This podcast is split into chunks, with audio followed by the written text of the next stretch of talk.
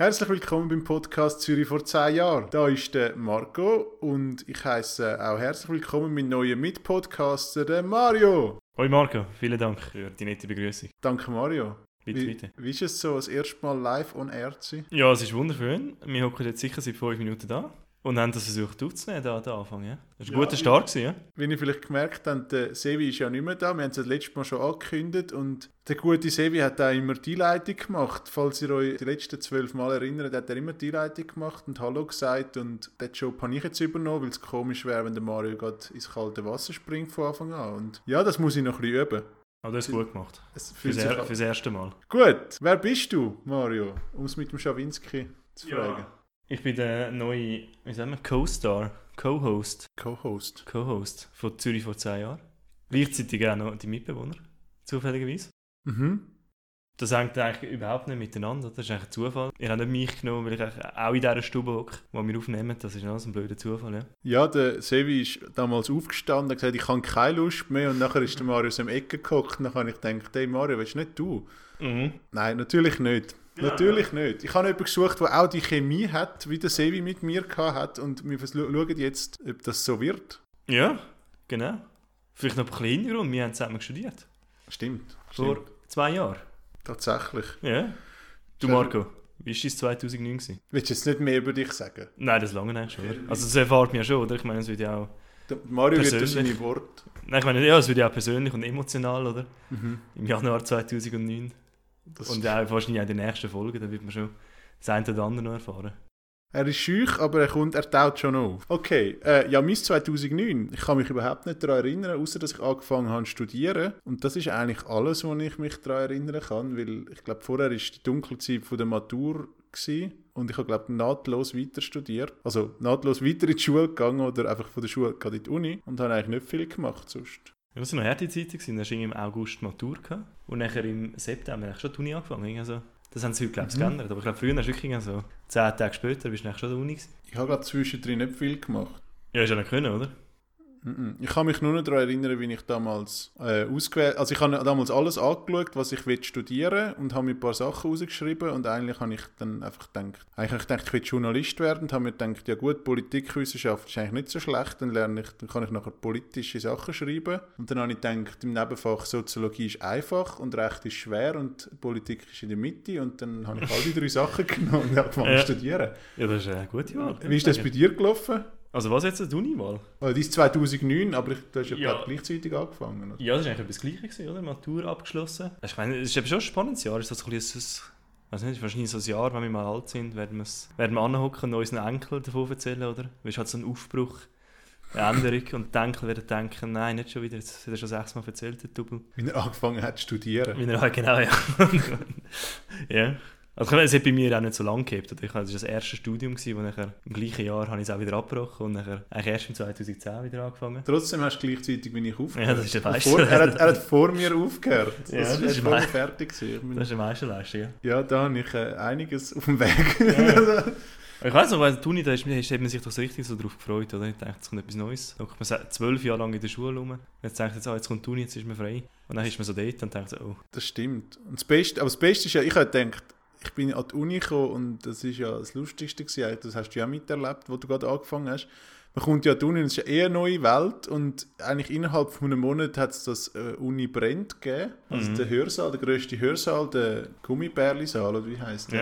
Ja, ja. Der ist besetzt worden von Studenten oder Studierenden, Entschuldigung, ich muss korrekt sein, Studierenden. Und ist, ja, ich habe ich hab damals gedacht, das ist Studium, so läuft das jetzt. Das ist jetzt die nächsten sechs Jahre oder so, werden einfach nur so Revolution und Unis brennen. Mhm. Das ist dann nicht so gewesen. und ich habe dann, ja, ich glaube, das letzte Aufbäumen, die letzte, die letzte Studentenrevolution gewesen. Dann haben auch alle Bologna akzeptiert. Oder alle müssen ihre Credit Points machen, sozusagen. Mhm. Das hat den Leuten nicht geholfen, sie haben trotzdem müssen das Litz fertig machen. Genau, ja. Ja. Aber das Thema werden wir sicher sprechen können in den nächsten Monaten, oder? Ja, ist ja ich eigentlich so, der Podcast gibt es ja jetzt eigentlich nur 2009, damit wir endlich, also es ist wie letztes Jahr, wo ich unbedingt habe, den Bottenjahr besprechen und das ist jetzt eigentlich das, was ich das Jahr darauf hinfiebe. Ja. Da sind wir natürlich auch Zeitzeuge, oder? Da sind wir dabei gewesen. In 50 Jahren würden wir uns fragen, ob wir für die Doku über Uni Brennt ein Interview machen Und ich erzähle nämlich, ich bin ganz vorne gestanden und so, da bin ich ein, zweimal dort gewesen. Das die Flagge geschwungen, hast das Zündhölzchen mitgenommen. Genau. Das ist schön, ja. Ja, hast du sonst noch etwas, wo du dich darauf freust? Im, äh, Im 2009? 2009. Ja, auf die Themen heute. Also ich glaube, man spricht immer vom Januarloch, aber ich glaube, heute haben wir doch, nach intensiver Recherche, haben wir doch noch ein paar gute Sachen gefunden, ja, oder? ja, ich finde, wir haben für euch tief im Schlamm von der Zeit gewühlt. Mhm. Oh Gott. ein paar, paar Gold Nuggets ausgegraben. Ja. Ja, wenn wir gerade loslegen. Ja, würde ich sagen, ja. fangen wir doch gerade an mit den Golden Nuggets. Wir kommen jetzt zum Thema international. Und gerade das erste Thema wäre die Inauguration von Obama. Wir werden jetzt gar nicht gross eingehen, weil ihr habt das ja schon sozusagen in der Staffel 1 schon ein paar Mal besprochen.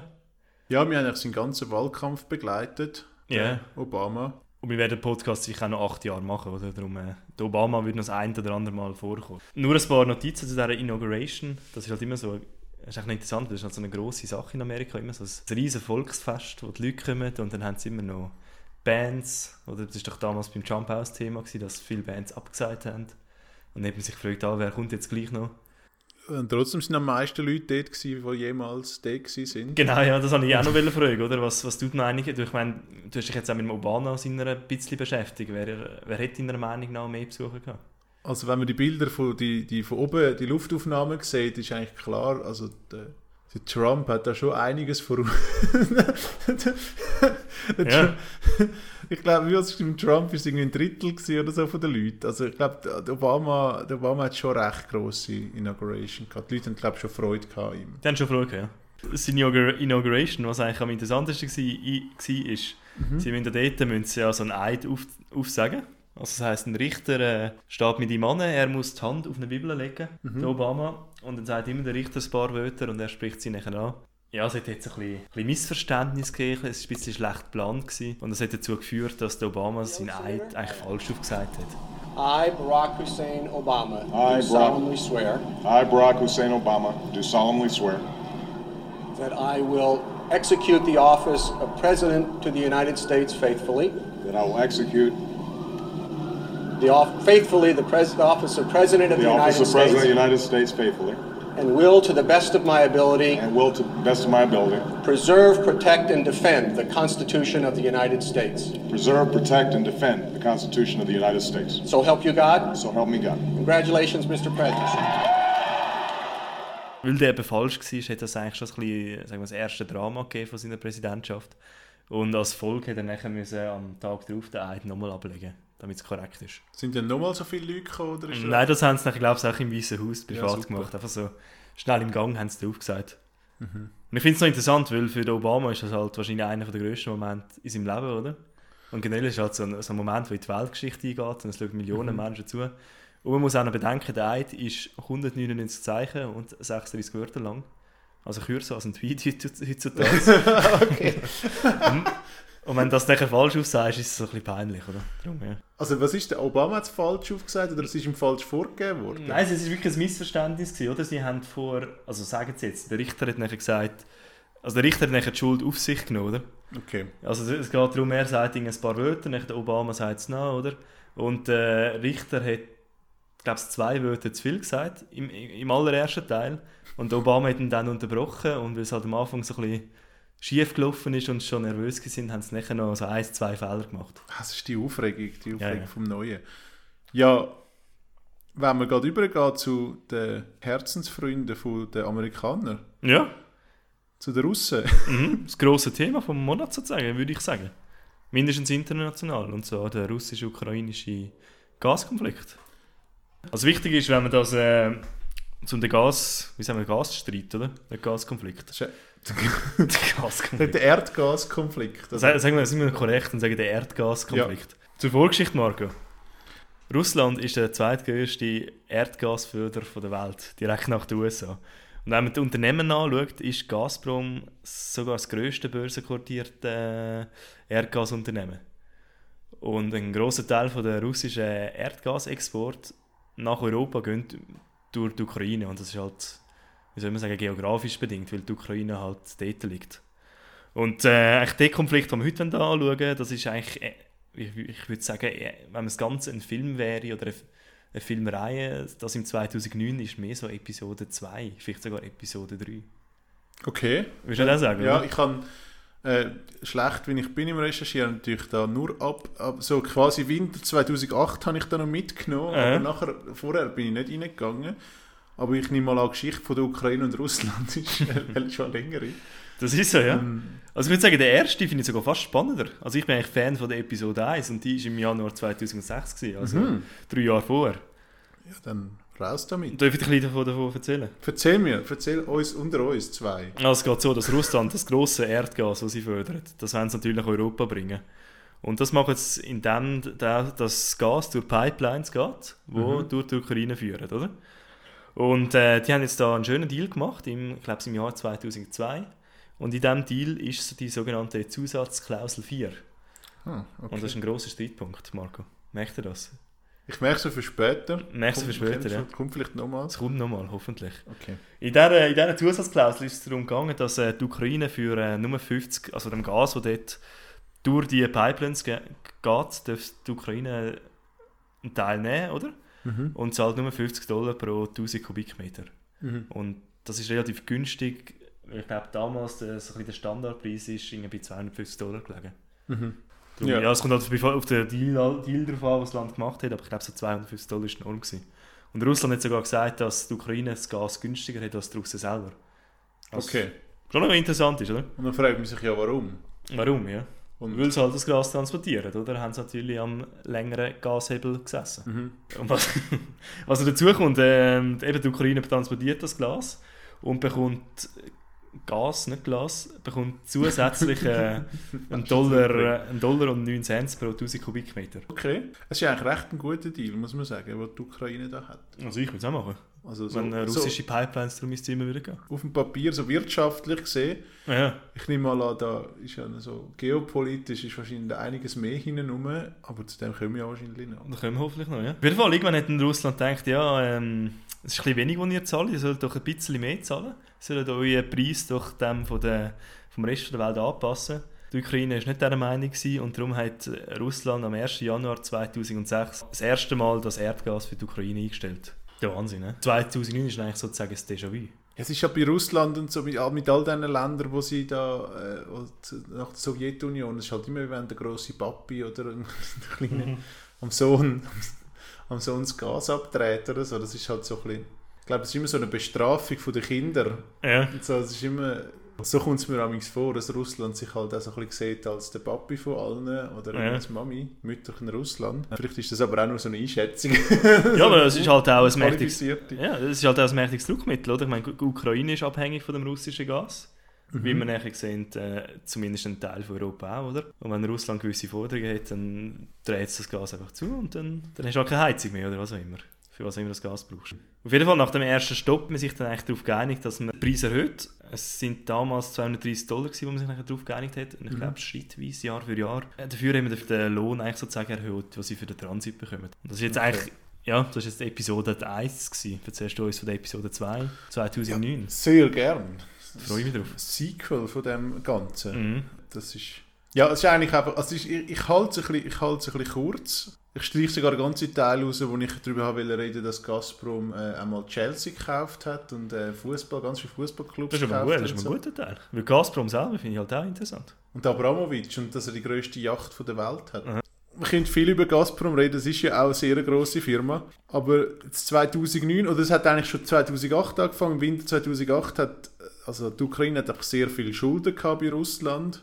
Oder Russland, es ist ja, es ist ja nicht so klar, ob es jetzt wirklich Schulden sind oder nicht. Russland sagt, es sind Schulden, die Ukraine sagt, ja, nein, wir haben eigentlich schon gezahlt oder wir wollen das gar nicht zahlen. Und es ist genau aus dem ganzen Vertrag aus, also aus dem ganzen Deal kommt das. Und es ist halt Wirtschaftskrise, alle sind ein bisschen angespannt und es geht halt irgendwie um Milliardenbeträge. Und ich glaube, sie sind sich auch nicht einig, wie hoch der Betrag war, oder? Das finde ich auch noch lustig. Genau, ich glaube, auch- ich bin nicht sicher, ist es in Dollar abgerechnet oder nicht. ich weiß auch nicht, irgendwie ist es ganz kom komisch. Das, so ist das halt. Und dann im Winter 2008 ist es so, dass Gazprom zuerst so 25% weniger Erdgas durch die Leitungen pumpt und dann irgendwann, wo es dann nicht gezahlt haben, die Ukraine, ist nochmal 25% weniger, also sie haben eigentlich nur noch 50% von der Gas, vom Gas durch die Leitungen geschickt.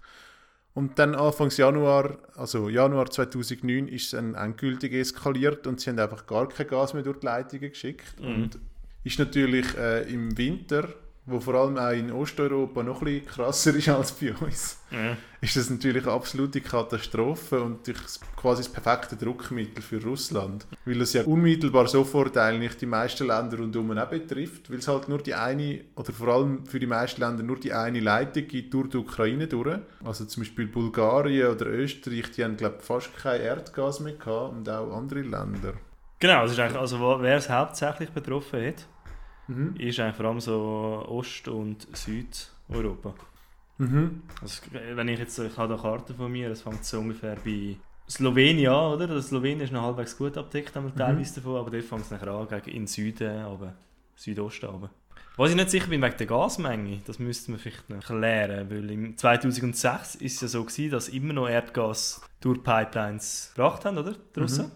Einfach, sie haben eigentlich sozusagen den Teil, wo die Ukraine gegangen wäre, haben sie einfach ausgelassen. Und dann, haben sie, dann ist die Ukraine auch beschuldigt worden, dass sie das Gas gestohlen haben, oder? Weil dann geht natürlich das ganze Erdgas durch ihr Land. Und Russland, Russland sagt, ah, das ist nicht für euch, das ist für Europa. Und ja, okay. das, Und ja, lange wir nicht an, oder? Und das ist, ich kann mir vorstellen, dass es zwei- bei 2009 ähr- ähnlich war, oder? ist halt eine flüchtige Angelegenheit. Das ist eine flüchtige Angelegenheit. ja. Ich habe da noch eine Zahl vom Tagesanzeiger vom 6.1.2009. Ähm, der Titel ist vom Artikel «Im Gasstreit beginnt Europa langsam zu frösteln». Dort steht, dass, es die, Europa, also dass die EU 25% von ihrem Verbrauch mit russischem Gas deckt und von diesen 25% sind wiederum 80% gehen über die Pipelines. Ähm, was lustig ist, dass eigentlich nie ganz, also absolute Zahlen stehen. Wir wissen nicht, wie viel Erdgas es ist. Es ist einfach immer nur in so Prozentsätzen. Gut, aber so weißt du, als, als äh, Normalsterblicher.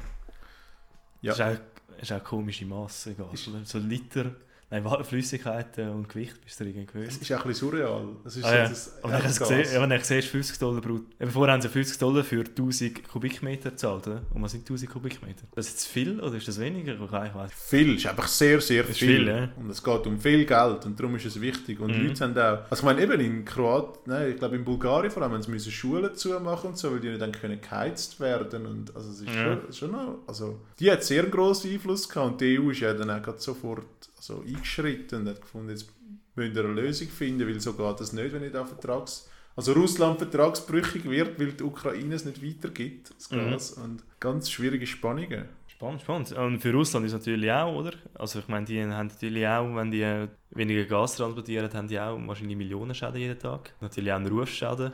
Also, Es ist ganz schwierig. Also es, ist irgendwie, also es, ist ja nicht, es ist ja noch lange nicht, eben wie du sagst, es ist irgendwie die zweite Folge von dem Ganzen, vielleicht von der ganzen Saga. Sie Ja. es netterweise so sagen. nicht. Ich meine, die Besetzung von der Krim in Ukraine, so, das ist ja, dann, also das ist, das ist ja eigentlich der absolute Höhepunkt. Zu dem kommen wir ja erst etwa gefühlt zehn Jahre später. Aber ja. Das ist ein bisschen das Traurige an dieser Geschichte, oder? Es gibt kein Happy End, oder? Sie sind nachher nachher nicht zusammengeguckt. Vielleicht hat es ja noch eben irgendwann später, das, wann ist das vor ein paar Jahren, haben sie sich noch verklagt gegenseitig. Und es ist um eine, um eine Summe von 125 Milliarden gegangen. Darf, darf ich noch kurz Ja, klar. Das ist ja viel später gewesen, aber es ist ja die, die, die, die Klagen, die sich da überhäuft haben mit diesen Klagen bis zu 125 Milliarden.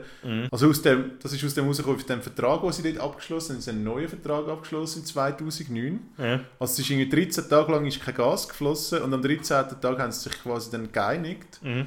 Und ich finde eigentlich noch spannend, dass es, ich habe das da aus dem St. Galler Tagblatt vom 13.01.2009. Mhm. Ist auch lustig, dass ich St. Galler Tagblatt zitiere. Ich weiß nicht, die haben irgendwie den besten Artikel dazu geschrieben, lustigerweise. Und dort, halt, dort geht es so ein bisschen darum, dass sie den Vertrag gemacht haben, dass sie, haben, äh, sie haben sehr lange verhandelt, die EU und der russische Präsident Medvedev und äh, die Ukraine. Und dann haben sie den Vertrag gehabt und dann hat die Ukraine haben sie irgendwie haben sie handschriftlich noch Sachen draufgeschrieben. Und dann, also sie haben eigentlich alle schon unterschrieben gehabt. Okay. Und dann hat die Ukraine, hat irgendjemand nochmal handschriftlich nochmal auf einem Zusatzblatt noch mehr Sachen draufgeschrieben. Kiew beteuerte darin, kein für die EU bestimmtes Transitgas geklärt zu haben, sowie bei Gazprom keine Schulden mehr zu haben. Ja, okay.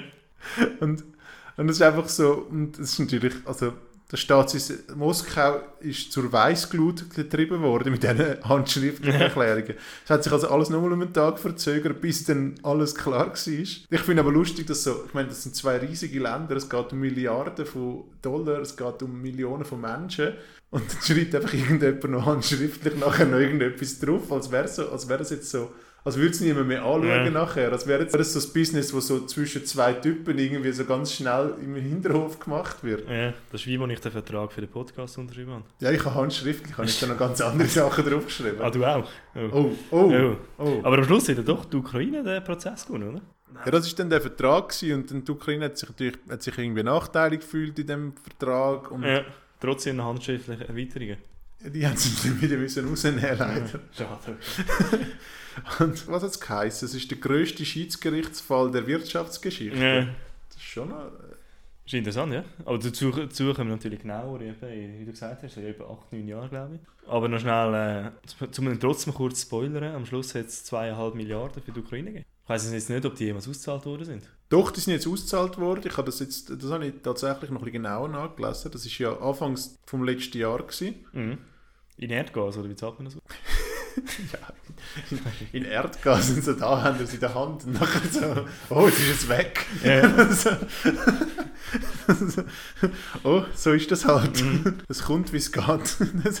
Nein, äh, komisch am Ganzen ist, sie haben eben die Ukraine, die Ukraine gefunden, so, also es steht also in der Artikel quasi so, dann ist ja jetzt all, also sie haben es quasi so gedacht, dann ist ja jetzt alles gut, jetzt können wir ja wieder Handel betreiben mit Russland, weil das ja voll okay, also sie haben jetzt, wir sind quasi quitt. Was irgendwie auch noch lustig ist, während der ganzen Krim-Krisen und so, also es ist irgendwie so ganz schräg und Russland hat aber gleich nicht mehr mehr Erdgas, also sie haben einfach kein Erdgas mehr wollen liefern, weil das ist irgendwie nicht mehr ihres, also sie wollen das einfach nicht mehr, Also die Ukraine Ukraine? Erdgas liefern. Ja, genau. Da ist natürlich jetzt, und das ist aber auch, die Ukraine ist anderen Lage, sie haben es geschafft, in den letzten zehn Jahren sich irgendwie von dem zu lösen, dass sie Erdgas brauchen von ihrem quasi Feind Ja. äh, Russland. Mhm. Und sie haben sich halt auch immer mehr der EU, also ich meine, der ganze, Krieg, also der ganze Kampf, den sie da ausfechten, ist eigentlich auch, wird sehr oft gesagt, ist auch sehr geopolitisch. Also es geht eigentlich darum, dass die Ukraine sich halt immer mehr der EU annähert oder annähern will oder der NATO. Und das ist damals, 2009, ist eigentlich, also man sagt, es geht nicht um die Schuld, das sagt, das sagt der Grund gewesen, dass sie haben wollen der NATO beitreten und das sagt,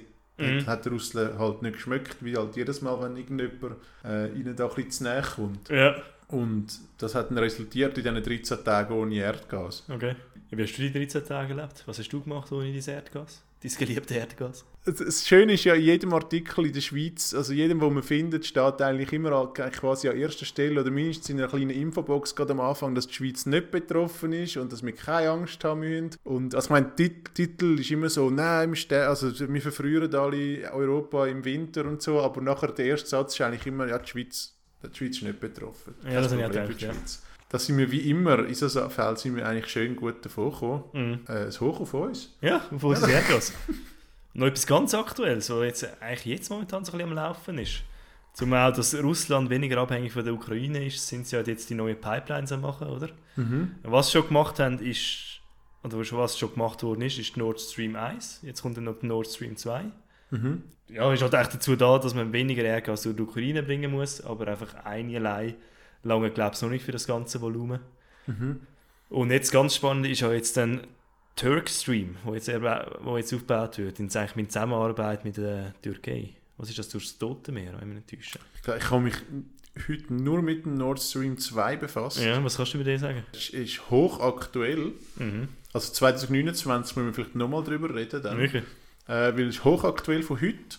Also 14.01.2019. Wir nehmen am Dienstag auf. Äh, ist Spiegel Online. Ist der, der Titel ist US-Attacken auf Nord Stream 2, die Sabotage.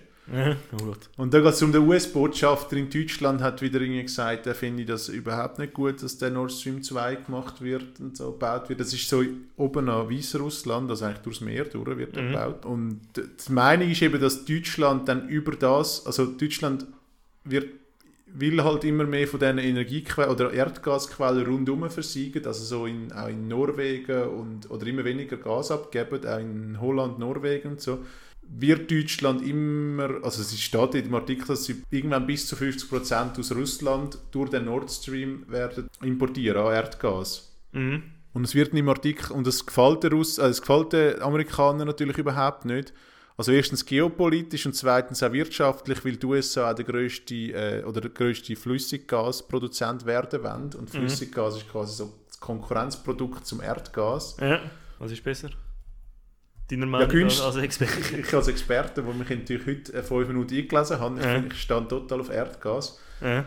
Nein, aber Erdgas ist halt, ist die Pipeline halt günstiger zu bekommen, weil das Flüssiggas muss halt auf irgendwie was minus 154 Grad abgekühlt werden und wird dann halt über Frachtschiff übergebracht. Das ist völlig un Okay. ja, ist halt nicht wirtschaftlich Ja. und ist auch nicht also umweltfreundlich. Aber äh, Erdgas an sich ist auch nicht besonders umweltfreundlich. Also in, in Holland hat man auch müssen einen Teil von diesen Bohrungen und so aufhören, weil es halt zu Erdbeben gekommen ist und so, weil es so Ja. unterhöhlt ist alles. Bei, wie heißt die Stadt? Chronichen? Keine Ahnung, ich weiß nicht, wie es heißt.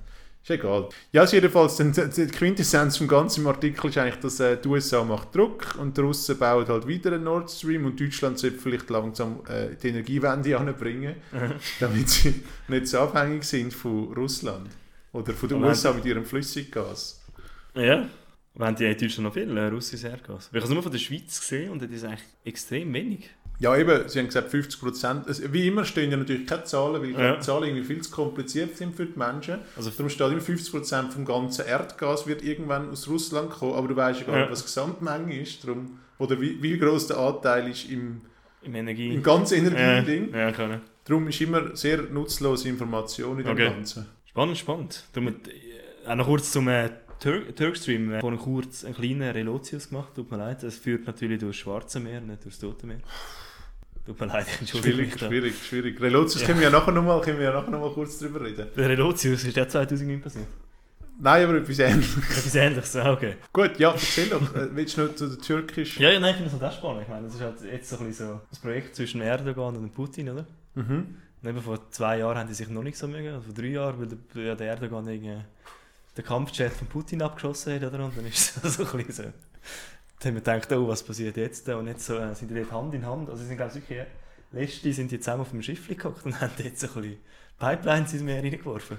Das war wunderschön für sie. Mhm. Und warte jetzt, der Erdogas. der Erdogan. Oh, das ist so schlecht. Entschuldigung, es tut mir leid. Gut, soviel zu den Russen und zu den Ukrainern. Kommen wir zu Babys Mhm. und wie man sie macht. Nein, äh, es ist 2009 sind es genau gleich gemacht worden wie 2019. Nur ein bisschen früher. Gut, ja, nur zehn Jahre früher. Oh Gott. Die Ramona, 13, hat das jüngste Kind. Nein, warte, sie war die jüngste Mami und hat als jüngstes Mami ein Kind. Oh Gott, Sie ist die jüngste Mami von der Schweiz geworden. genau. Genau. Ist, ja, mit 13. Aber viel schlimmer, ich glaube, viel schlimmer als mit 13 Mami geworden. Sie ist nachher, äh, das, was nachher gefolgt ist, als jüngstes Mami von der Schweiz. Da hat sich natürlich äh, Boulevardzeitung hat sich drauf gestürzt. Wir sagen dann, ja, Blick, der Blick hat sich drauf gestürzt. Und der Blick titelt am 8.1.2009 Nico ist mein Überraschungsbaby. Ja, das finde ich auch schon ein schönes Wort. Also wenn die ganzen Blickartikel liest, dann äh, das Wort Überraschungsbaby, das kommt glaube ich immer wieder vor. Ich meine, das habe ich, das habe ich vorher noch nie gehört. Das ist so ein bisschen mein Wort des Monats von damals natürlich. Ja, das ist, das ist so ein bisschen, ist ein bisschen schwierig gewesen, wie der Blick da mit dem umgegangen ist. Ja, aber es ist eben auch nicht nur der Blick, also muss man sagen, oder? Wer denn, wer denn sonst noch? Ja, alle. Also zum Beispiel mal Alle. kurz die Geschichte von der Ramona erzählen, oder? Oder, oder willst du sie erzählen? Ja, es gibt Oder nicht so viel zu erzählen. Die Ramona ist einfach äh, mit 13, also sie, sie hat mit 12 einen Freund gehabt, den, den Juri. Äh, Juri auch 13. Beide 13 gewesen, 2009, Januar 2009. Ähm, Jan, Im 2008 sind es beide noch 12 gewesen und beide in der 6. Klasse in der Primarschule. Ich nehme mal an, das ist die 6. Klasse, man weiß es nie in anderen Kantonen, vielleicht ist es die 5. Klasse, das ist ja wurscht. Das war eigentlich nur die Primarschule. Gewesen. Und dort haben sie halt äh, Sex gehabt. Und das ist natürlich ein bisschen früh vielleicht. Aber sie haben Sex gehabt und sie, hat- Ramona hat das Kondom benutzt, aber nachher hat sie es äh, halt im Januar 2009 oder Ende, nein, Ende 2008 hat sie ein Kind geboren. Und sie hat es mega lange nicht gemerkt, weil das ist, glaube ich, bei Kindern, die Kinder bekommen, merkt man das amigs nicht so schnell. Ja, scheinbar, ja. Steht. Also, Habe ich es hat ja auch einen Artikel von einer, von einer Kinderärztin gelesen, die sagt, das kann durchaus passieren. Und viel davon ist natürlich auch verdrängen, oder? Mhm. Also irgendwie ist ihr vielleicht schon bewusst gewesen, das wissen wir ja nicht, oder? Aber sie hat es einfach verdrängt. Und man, man glaubt es ja dann auch gar nicht, oder? Das etwas stimmt. Passiert, ja. Und was dann passiert, ist eigentlich so eine klassische, also so wie man es halt wie aus, also wie man es mal wahrscheinlich irgendwie Medienlehrgang lernt, was? Also so, ja, Home Stories und die, also die Ramona ist nicht mehr in Ruhe gelassen worden für, für längere Zeit. Also sie hat eigentlich vor, nach zwei Wochen wieder in die Schule zu gehen. Das hat sie dann nicht gemacht, weil halt die Medien so hinter ihr her sind. Und man muss halt auch sagen, sie, haben, also sie sind halt völlig überwältigt worden und ich meine, der Blick hat das ausgeschlachtet. Die hat Fot Ja. also Fotos von ihr, Fotos von ihr mit dem Baby, Fotos von ihr mit dem Juri, der Juri selber, äh, das Mami, alle. Also alle sind dort drin gewesen. Genau, also sie haben in, innerhalb von acht Tagen elf Artikel geschrieben drüber. Und der Blick am Sonntag, nein, heißt der Sonntagsblick? Sonntagsblick zählt dazu, da nicht dazu. Zum Beispiel noch eine kurze Geschichte von dieser Medien, von dieser Medien, von dem Medienrummel da. Also es ist so, sie, ist- sie, so wie ich es verstanden habe, ist das Baby auf die Welt gekommen. Und dann ist es irgendwie aus irgendeinem Grund im Radio genannt worden. Und dann hat das der Blick erfahren und dann ist, also es tönt ein bisschen so, dann ist der Blickreporter bei ihnen eingezogen. Also es tönt, Ja. es tönt wirklich ein bisschen so, wenn das so ein bisschen ist. So. Sie sagen auch, äh, wo schon, wer schreibt das? Ähm, man schreibt sogar, dass die Solothurner Zeitung, das, äh, Solothurner Zeitung hat es am 10. Januar geschrieben, dass ähm, die Heidi, das ist die Mutter, die ist inzwischen mit dem Blickreporter per Du gewesen, weil er so viel Zeit in ihrem Haus verbracht hat. Und ähm, am Anfang ist es so gewesen, dass der Blickreporter eigentlich so ein bisschen offiziell, äh, nein, so, so ein bisschen exklusiv bei ihnen hat dürfen sein, oder? Und sie dürfen Fragen stellen. Und ich glaube, die Journalisten haben dann so ein bisschen, bisschen das Haus belagert.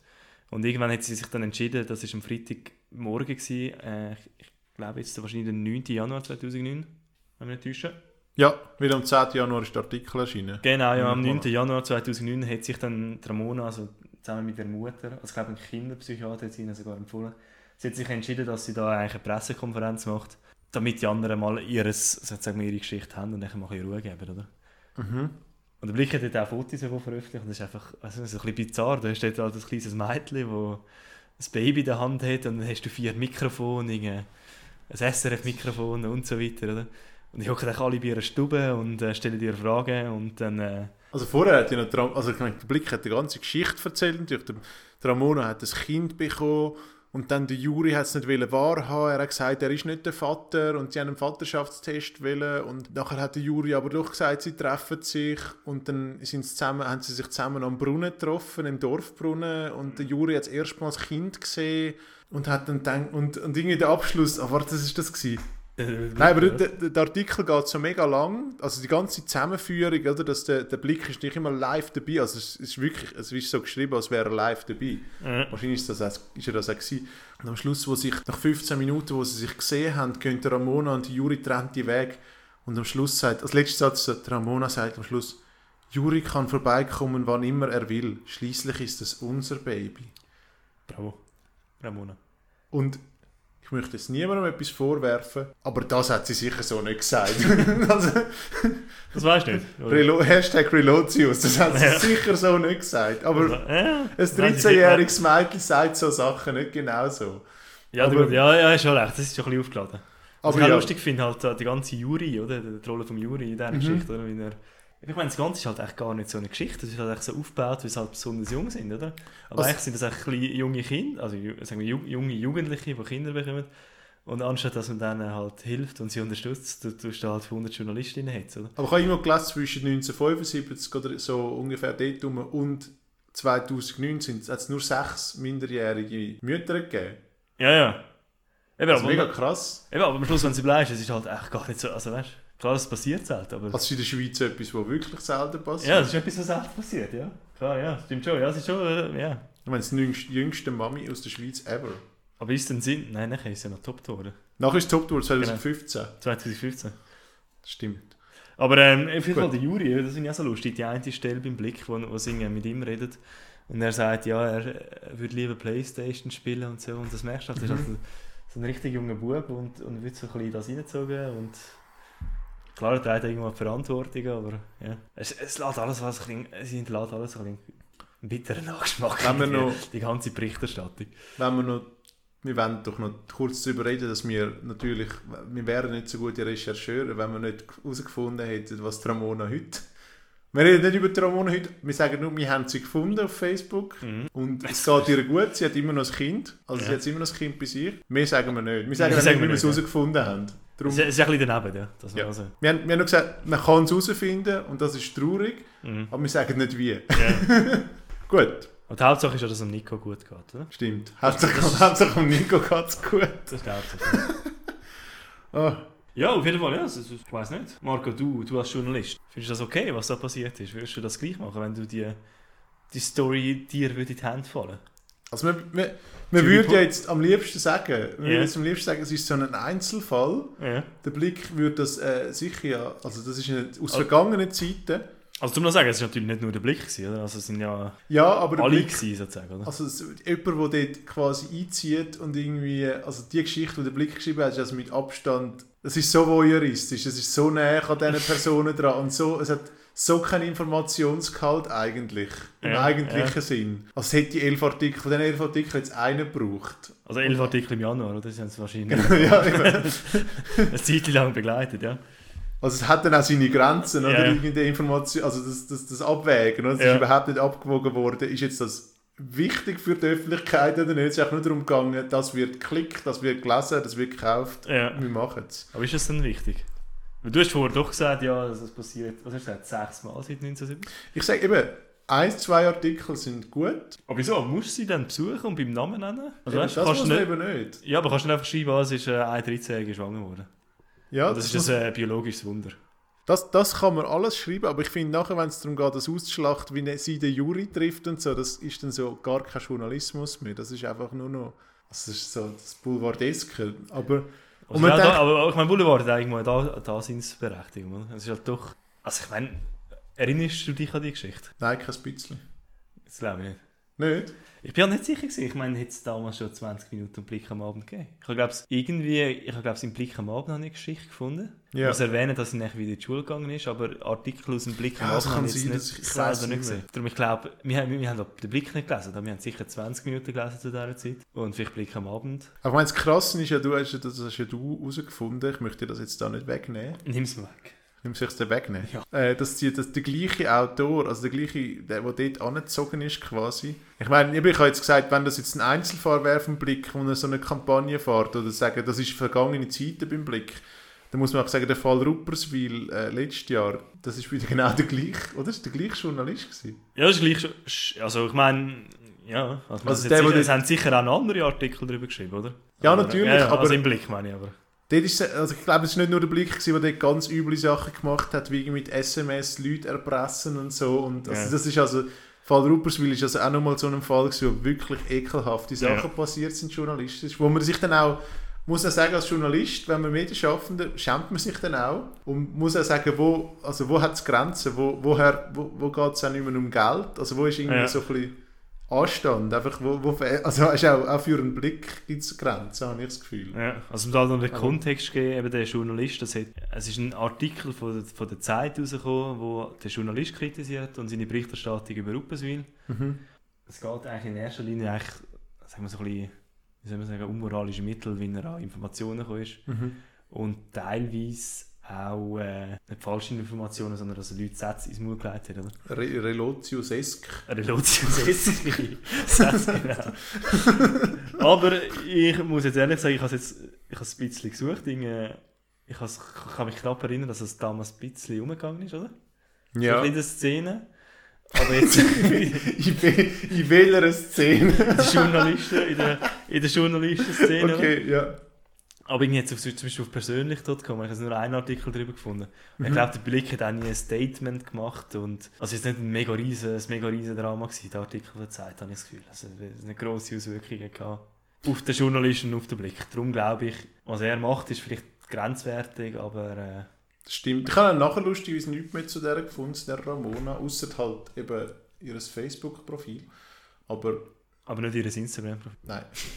eben, es ist schon ja auch in Ruhe gelassen worden. Man hätte ja jetzt auch können sagen hey, zehn Jahre später kommen wir nochmal vorbei und machen nochmal elf Artikel. Wie- Das ist nicht es so jetzt? einig, oder? Mit dem Grossmami und dem Mami und dem, der jetzt 10 ist. Und Ja. so. Auf jeden Fall, Marco, äh, die nächste Frage ist es unmoralisch, wenn wir darüber berichten. Ich meine, Ramona und der Nico, die haben jetzt wahrscheinlich ein ruhig- ruhiges Leben die letzten zehn Jahre, ist vergessen worden. Und wenn unser Podcast da, wo doch ein gewisse Du meinst unser Publikum? das Publikum, oder, wenn die das, das eigentlich wieder hören, oder? Was ist, wenn, wenn sie jetzt wieder an, ihrer, an der Tür klopfen, oder? Aber wir wir geben ja nur weiter, was wir uns vorwerfen können, dass wir die, dass wir die Informationen oder den Blick, wo wir jetzt so schmerzlich, also wenn wir jetzt so, wo wir jetzt so kritisiert haben, dass wir die ja auch benutzen und auch wiederverwenden und, Ja, wieder, und mit Quellangabe natürlich, aber dann auch wieder sagen, hey, was da genau passiert ist mit dem Juri und der Ramona. Und Ja. da kann man natürlich auch sagen, da kann man uns auch in den gleichen Topf werfen und sagen, wir sind auch ein Teil, von, ein Teil vom Problem. Da sind wir, ja. Gut, Ich glaube, abschließend muss man sagen, der, der Juri ist ein Ehrenmann. Wahrscheinlich der Ehrenmann von dieser Erfolg, meinst du nicht auch? Weil Ja. Er hat eigentlich lieber Play er, er hat gesagt, er spielt eigentlich lieber Playstation, aber ist nachher trotzdem zu seinem Baby gegangen. das stimmt. Würdest du das auch machen, wenn jetzt deine Freundin ein, Baby, ein Überraschungsbaby hätte? Und du wärst gerade am, am Playstation spielen. Ich muss jetzt ehrlich sagen, ich bin auch nicht mehr 13. Es wäre vielleicht... Es wäre, es ist eine andere Situation. Ja, aber das Baby ist etwas anderes als ein Das Überraschungsbaby. das ist auch eine andere Playstation. also gehen wir, gehen wir zum nächsten Thema. Oder? Also Marco, wir kommen zum, zu der Kategorie Zürich. Die echte Lieblingskategorie. Zürich vor Podcast. 10 Jahren, so heisst unser Podcast. Genau, jetzt kommen wir zu Zürich vor 10 Jahren. Mhm. Und zwar heute haben wir uns nur ein Thema ausgesucht, aber es ist dafür besonders gut, würde ich sagen. Und zwar geht es ums Hotel Atlantis. Hotel Atlantis, vielleicht haben Sie es schon gesehen, es thront über, ähm, Über nichts eigentlich. über eine Stadt. Das ist neben dem Triemli-Spital Mhm. Und es ist unglaublich hässlich. Sie, sie, Ja, sagen. mittlerweile Sie, nicht mehr. ja. Aber erzähl, von Also, Anfang an. ja, ich erzähle, also, es ist- also zum, die, die es nicht kennen, das müssen wir eigentlich schon kennen. Ähm, Es steht, wenn eigentlich mit dem Uetliberg-Bändli Richtung Station Triemli fährst, oder? Dann Mhm. schaust du links ist das Hotel und rechts ist das Triemli-Spital. Oder noch einfacher, es steht, wo du mit dem Schlitten nachkommst, wenn du auf dem Uetliberg kannst, schlitteln. Genau. Genau, mit dem Marc gesagt, es ist eigentlich, es ist eigentlich wirklich hässlich. Also quasi gewesen, dort, wo der Haufen ist, wo man die kaputten Schlitten Genau, ein ja. bisschen das wieder ist so das Hotel Ja. Atlantis. Ja. Auf jeden Fall das Hotel Atlantis, das ist in den 70er Jahren eröffnet worden und eigentlich die Vorgeschichte ist auch relativ interessant, weil damals hat es äh, eigentlich viel Nachfrage nach Luxushotelzimmern, aber es hat Mhm. viel zu wenig Zimmer gegeben. Ein Problem war, dass man eigentlich das Burolack, gewisse Leute sagen auch Burolack, wie sagst du Marco? Burolak. Gott verdammt nochmal. Also man sagt Burolak. Ja, also ich, ich habe heute, ich habe heute ein Video von der NZZ geschaut und sie sagen, glaube ich, Burolack. Mhm. Kannst du nachher in der, Post noch nach. Ist Gerade im Sachen aussprechen und schreiben ist die NZZ natürlich ganz äh, immer auf. Das Ja, sehr- ja. Gut, erzähl. Auf jeden Fall, eben, dann haben sie wollen, eigentlich haben sie das Bauernlager ein bisschen zu einem Hochhaus umbauen, wenn ich das richtig verstanden habe, oder? Und dann ist das abgelehnt worden und durch das hat es halt weniger Hotelzimmer gehabt.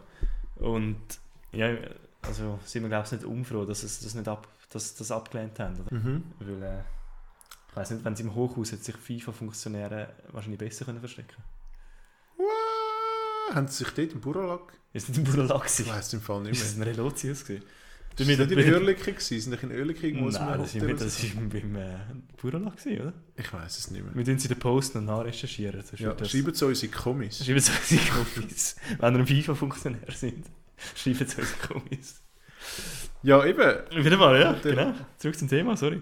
Dann ist das Hotel aufgegangen in den 1970er Jahren und ich glaube damals, das, glaubt mir jetzt kaum, wenn man das Hotel Atlantis kennt, ist das das Luxushotel schlechthin gewesen. Das war modern, gewesen, gut ausgerüstet und es sind Promis gekommen. Ich habe glaube, es auch im NZZ-Video gehört, wir verlinken es natürlich, ähm, dass der Muhammad Ali dort äh, 10, 10 Tage lang war, zum Beispiel, oder? Das ist natürlich schon, schon ein Ding. Ich persönlich habe es nie verstanden, ich weiß nicht, was du dazu meinst, Marco, weil ich finde, erstmal finde ich die Lage nicht gut. Die Lage ist, die Lage ist super. Wieso ist sie super? Du siehst über die ganze Stadt hin. Nein, du, siehst eben nicht, du bist eben nicht so hoch, dass du etwas wirst sehen, habe ich das Gefühl. Ja, es Ich ist viel es Platz. nicht. Ja, also, ich Ja. meine, es ist viel Platz, aber ich habe das Gefühl, du bist jetzt so ein bisschen auf einer Kuhwein, nicht? Und ich meine, den Uetliberg siehst du nicht wirklich, weil du halt Inhalt direkt im Rücken hast, oder? Ja. Also ich glaube, wenn du ganz oben bist, siehst du schon ein bisschen was, aber ich meine, wie ein Stolde bist du doch viel höher, oder? Also der Mohamed Ali hat es sehr schön gefunden und er ist ja dort joggen auf den Jütliberg. Ist er das? es gibt, äh, ja, es gibt so viele Porträts von dem, so viele Bilder, weil, dann irgendwie, weil die Journalisten hinter ihm hergerannt sind und so und Ja. fotografiert haben. Das ist aber eine sportliche Leistung, dass das mögen haben. Ja, schon. Nicht schlecht. Er war okay. sehr gesprächig und so in Ja. dieser Zeit und es geht jetzt, ich habe überhaupt nichts nachgelesen, weil ich irgendwie... Ist nicht So viel, wichtig. lesen ein paar Porträts nach, es Ja. sind sehr schöne Porträts. Ist auch nicht das wichtigste Thema. Ja. Auf jeden Fall, es ist schon noch spannend, weil eben in den 70er Jahren war es so das Hotel gewesen, und dann 1995 ist es dann so, ah, es ist veraltet und ich glaube 1995 ist es geschlossen worden, oder? Mhm. Genau, und dann, dann haben sie geschrieben, es ist veraltet, es ist nicht mehr schön und es würde Millionen kosten, um das zu renovieren. Und so, so hat man es auch ein bisschen im Kopf. Für mich sieht das so ein bisschen aus wie so eine... Es gibt auch so Gebäude, da denkst du, ah, in der Vergangenheit haben wir gemeint, so sieht die Zukunft aus, oder? Ja, das hat etwas. Ja. Das ist so die Art von Gebäude. Genau, zwischen du und Irchel ist es so, finde ich. So. Das stimmt. ja, nein, es ist ja glaube ich einfach, dass sie es nicht saniert haben und sie haben da irgendwie... Also ich habe irgendwo gelesen, sie haben einfach die Preise immer mehr runtergesetzt, um es überhaupt noch voll zu bekommen, weil Ja. niemand mehr will dort hin und dann irgendwann hat es halt nicht mehr rendiert und sind ins Konkurs gegangen und haben es irgendwie verkauft. Aber vielleicht möchtest du das... Nein, mehr weiß ich, also mehr, ich, ich, ich, ich gebe es dir da, weil jetzt wird es kompliziert. Sie haben dort UBS und CS verkauft und hat jetzt dann weiterverkauft an die, oh Gott, an die Rosebud, Rosebud Gruppe. Rosebud, Keine Ahnung, Rosebud hätte ich jetzt so eine holländische Firma. Und seit 2004 ist es dann leer gestanden. Das ist eigentlich das Wichtige.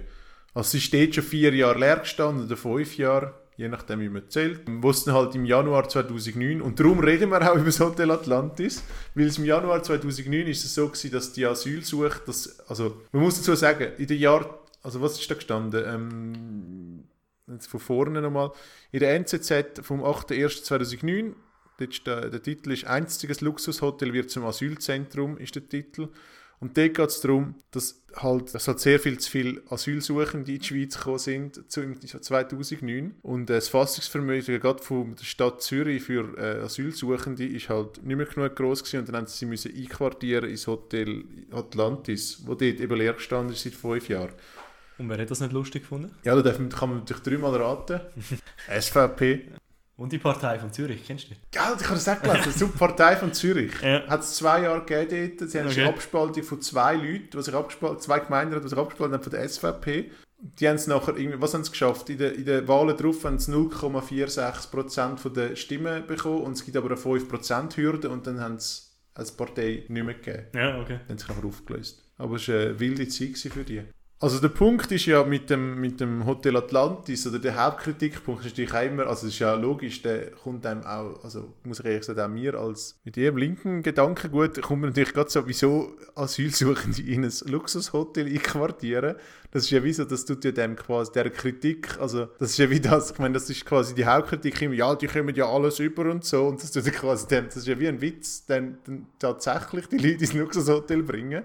Also, wo es natürlich schon lange nicht mehr war und so. Ja. Und es war natürlich auch ein Notstand, gewesen, weil sie haben einfach zu wenig Platz gehabt. Sie haben zu wenig Platz gehabt für Asylsuchende, weil in den Jahren vorher hat es weniger Asylsuchende gegeben und in dem Jahr 2009 sind es dann 16'000 gewesen, statt 11'000 wie vorher jeweils. Und der Christoph Blocher, damals Justizminister, der dann nachher abgewählt worden ist, der hat in den Jahren vorher hat er halt alles hat er anhand von diesen Berechnungen, weil es halt immer weniger äh, Asylsuchende gibt und er auch einen harten Kurs gefahren hat, hat's immer mehr, ist das immer mehr zusammengestrichen worden. Also die Wohnplätze und so sind auch abgeschafft, also sind verkleinert worden, es hat weniger gegeben von diesen, von diesen Asylzentren.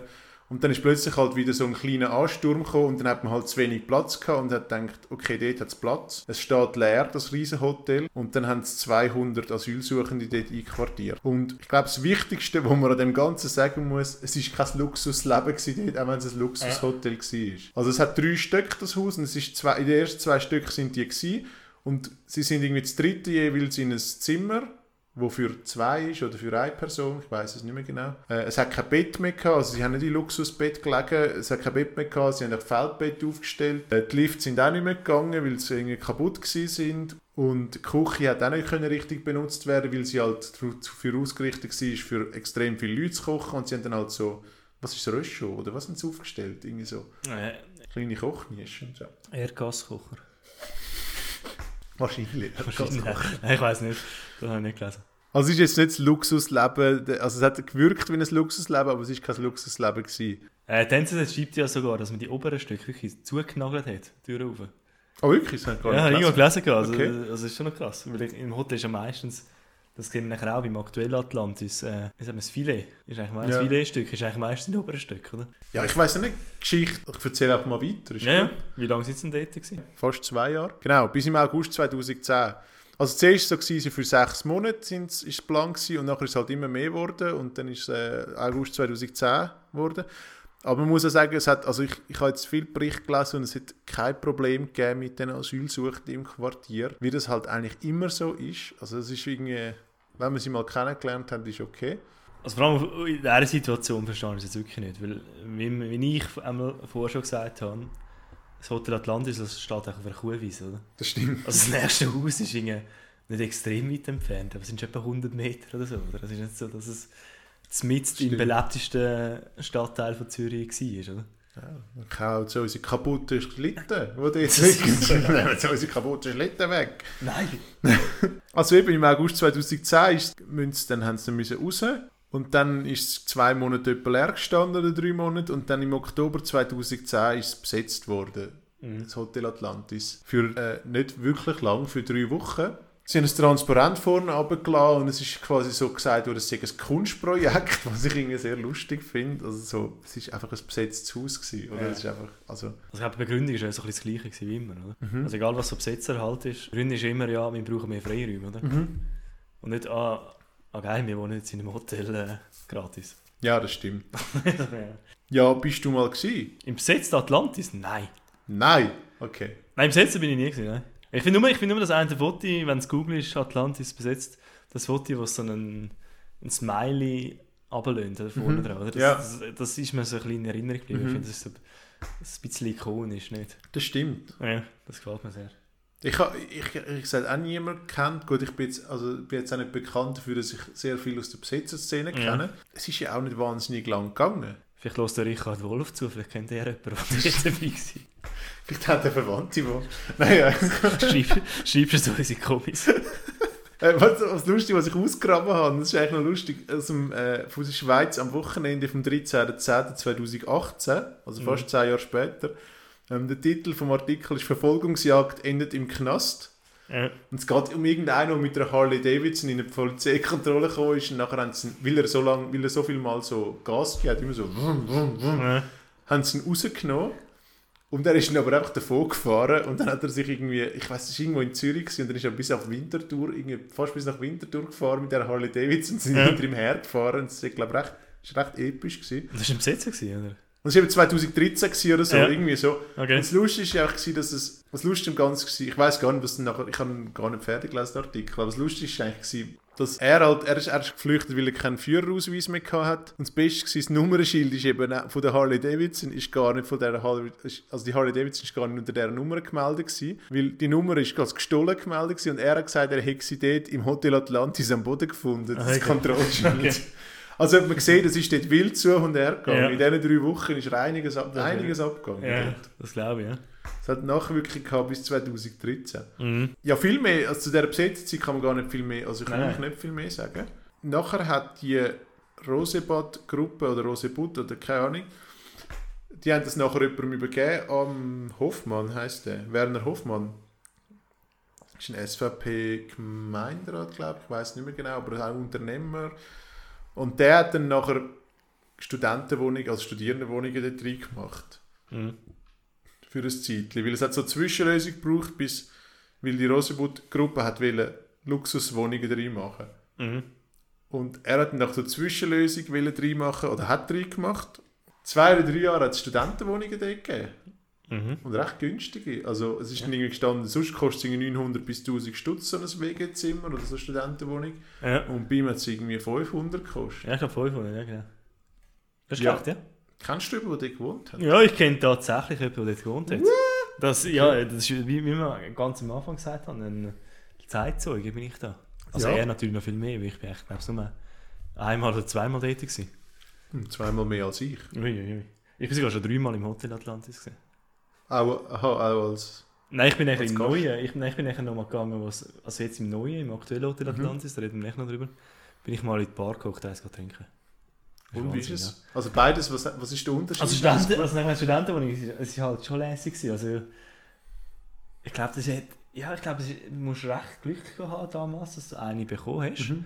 Und das war, glaube ich, auch wieder eine rechte Geschichte. Gewesen. Ich mag mich irgendwie noch erinnern, dass ich, glaube, das Fernsehen dort war und ich glaube, die Leute eingezogen Dann, wo ich glaube, so Besichtigungen waren. Und es ist halt schon lustig, oder? Weil die haben halt nachher wirklich ein Hotelzimmer als Wohnung gehabt, oder? Also eigentlich so, wie man sich vorstellt. Das, Mhm. Ein Zimmer, dann hast du ein Bett drin gehabt. Es war jetzt wirklich nicht, nicht besonders riesig oder besonders luxuriös. Und noch ein Bad. Mhm. Das war immer interessant, gewesen, dass es ein Bidet hast zusätzlich, oder? Was du sonst nicht hast. Das ist so ein bisschen so... Es ist ja eigentlich ein Hotels da nicht, oder? Aber scheinbar ist es in Luxushotels so. Ja. Ja. Was ich halt immer spannend gefunden habe, sind halt wirklich einfach... Ich weiß nicht wie viele, ich schätze mal ein paar hundert etwa, Leute Mhm. drin gewesen, oder? Und halt alles Junge. Und es war, ich glaube wirklich ein bisschen im wilden Haufen, gewesen, oder? Das Wenn muss ja das Partyhaus ja, das war wirklich so ein Partyhaus, gewesen, oder? Also, es hat auch viele Geschichten nachher gegeben, ich jetzt... Oder ich kenne es halt nur aus... Wenn Äh, du aus nicht erzählen kannst. nein, ich, äh, ich kenne es halt nur Ja. aus Erzählungen und ich weiß halt nie, wie, wie echt das wirklich ist, oder? Ja. Darum wollte ich gar nicht weiter darauf eingehen, aber ähm, Wenn ihr jemanden kennt, der dort gewohnt hat, fragt ihr doch mal. Und da gibt es sicher ein paar lustige Geschichten. Oder schreiben sie Kommis. Schreiben Sie komisch. Schreiben sie Kommis, wenn ihr eine gute Atlantis-Story habt. Also es ist, es ist noch lustig, ich finde, es ist ja jetzt wieder das mit dem Dolder, das Dolder Waldhaus wird ja jetzt auch an Studierende vermietet. Und ich finde es eigentlich eine Wirklich? gute Sache, irgendwie Ja. so, wenn es so Zwischennutzung halt.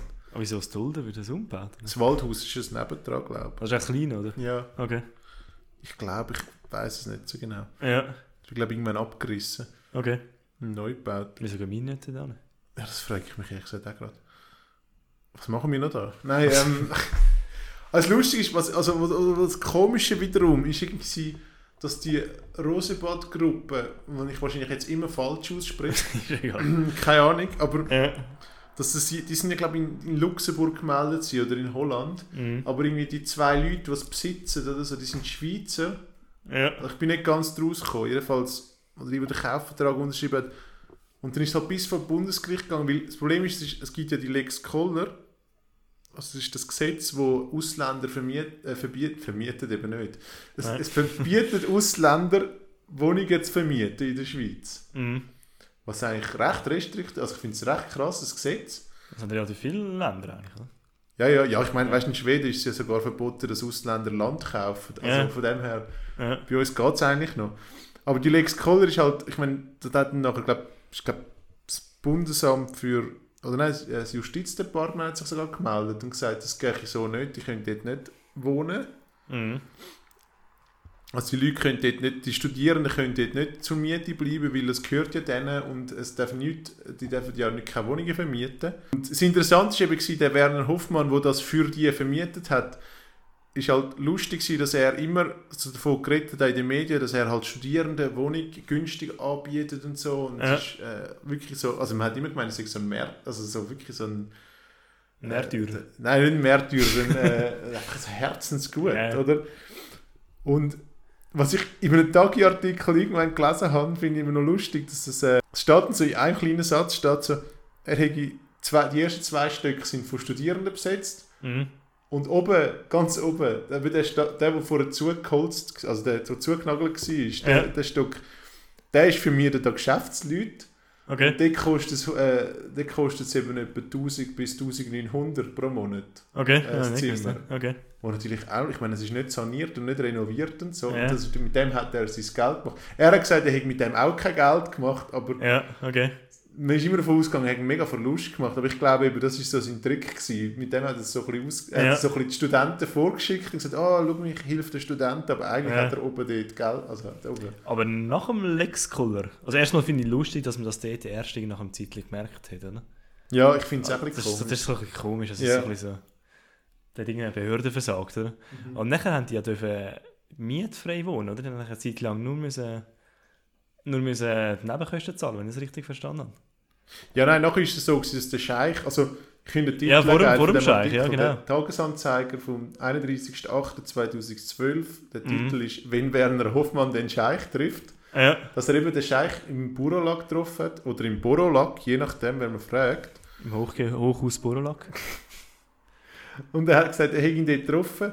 Und das Ding ist, er ist ja dann, der Scheich hat das gekauft. Also es glaube Leute aus Katar, ich glaube, ein Scheich aus Katar Ja, hat das gekauft. Ja. Sein, ja. äh, von denen abgekauft, von, denen, von dieser Rosebud-Gruppe, Rosebad-Gruppe. Und sie, haben, sie hätten ja gerade müssen raus, also hat sie eigentlich zuerst wollen gerade rausschmeißen und der Werner Hoffmann hat mit ihm einen Handschlag-Deal gemacht, Mhm. dass sie noch länger bleiben dürfen. Und Scheich hat alles übernommen, hat er quasi die, die Mieten übernommen ja. und sie haben nur noch Nebenkosten zahlen, die Studierenden.